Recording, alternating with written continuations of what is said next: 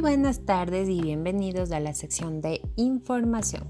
El día de hoy vamos a hablar sobre la pandemia actual del país y sus repercusiones en la educación de nivel básico, para lo cual tengo una invitada muy especial que es mi compañera de la universidad, Gisela Ramos, la cual estamos realizando una reunión mediante la aplicación Zoom, ya que como todos sabemos no podemos reunirnos presencialmente, entonces ella nos estará acompañando.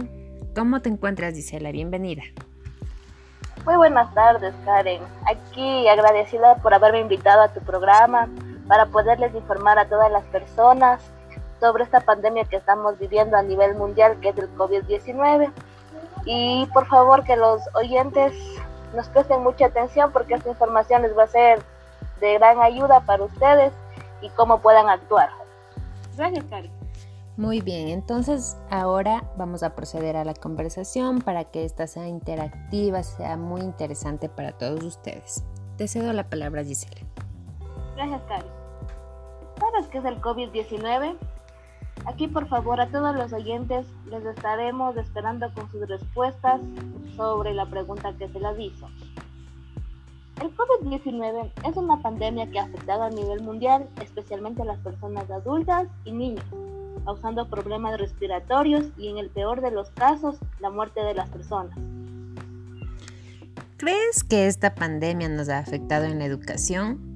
Esperamos sus respuestas que nos ayuden interactuando. En nuestra página de Facebook estamos como Radio Alegría FM. Bueno, claro que sí, ya que las personas nos hemos tenido que acostumbrarnos a esta nueva metodología online y con ello también podemos encontrar efectos como son positivos y negativos. A continuación vamos a hablar sobre los efectos positivos. Entre los efectos positivos que podemos encontrar ante esta emergencia sanitaria es que las personas podemos pasar más tiempo en familia y compartir más cosas. También existe la disminución del tráfico al momento de transportarse a las instituciones públicas la disminución de la contaminación, la misma que ayudaremos al planeta para que nos siga protegiendo, y el ahorro de los recursos como son el papel, las impresiones y los cuadernos, etc. Ok, muy bien. También entre los efectos negativos podemos decir que los alumnos no cuentan con acceso a dispositivos electrónicos e Internet y también los padres no están capacitados para un acompañamiento tecnológico a sus hijos. Como otro punto también negativo es que existen estudiantes que se sienten aislados, es decir, que no participan en la clase.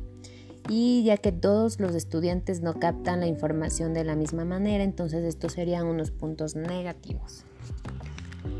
Para esto les presentaremos algunas recomendaciones que les podrán servir para esta emergencia sanitaria y que las pongan en práctica para sus clases online, especialmente a todos los jóvenes estudiantes.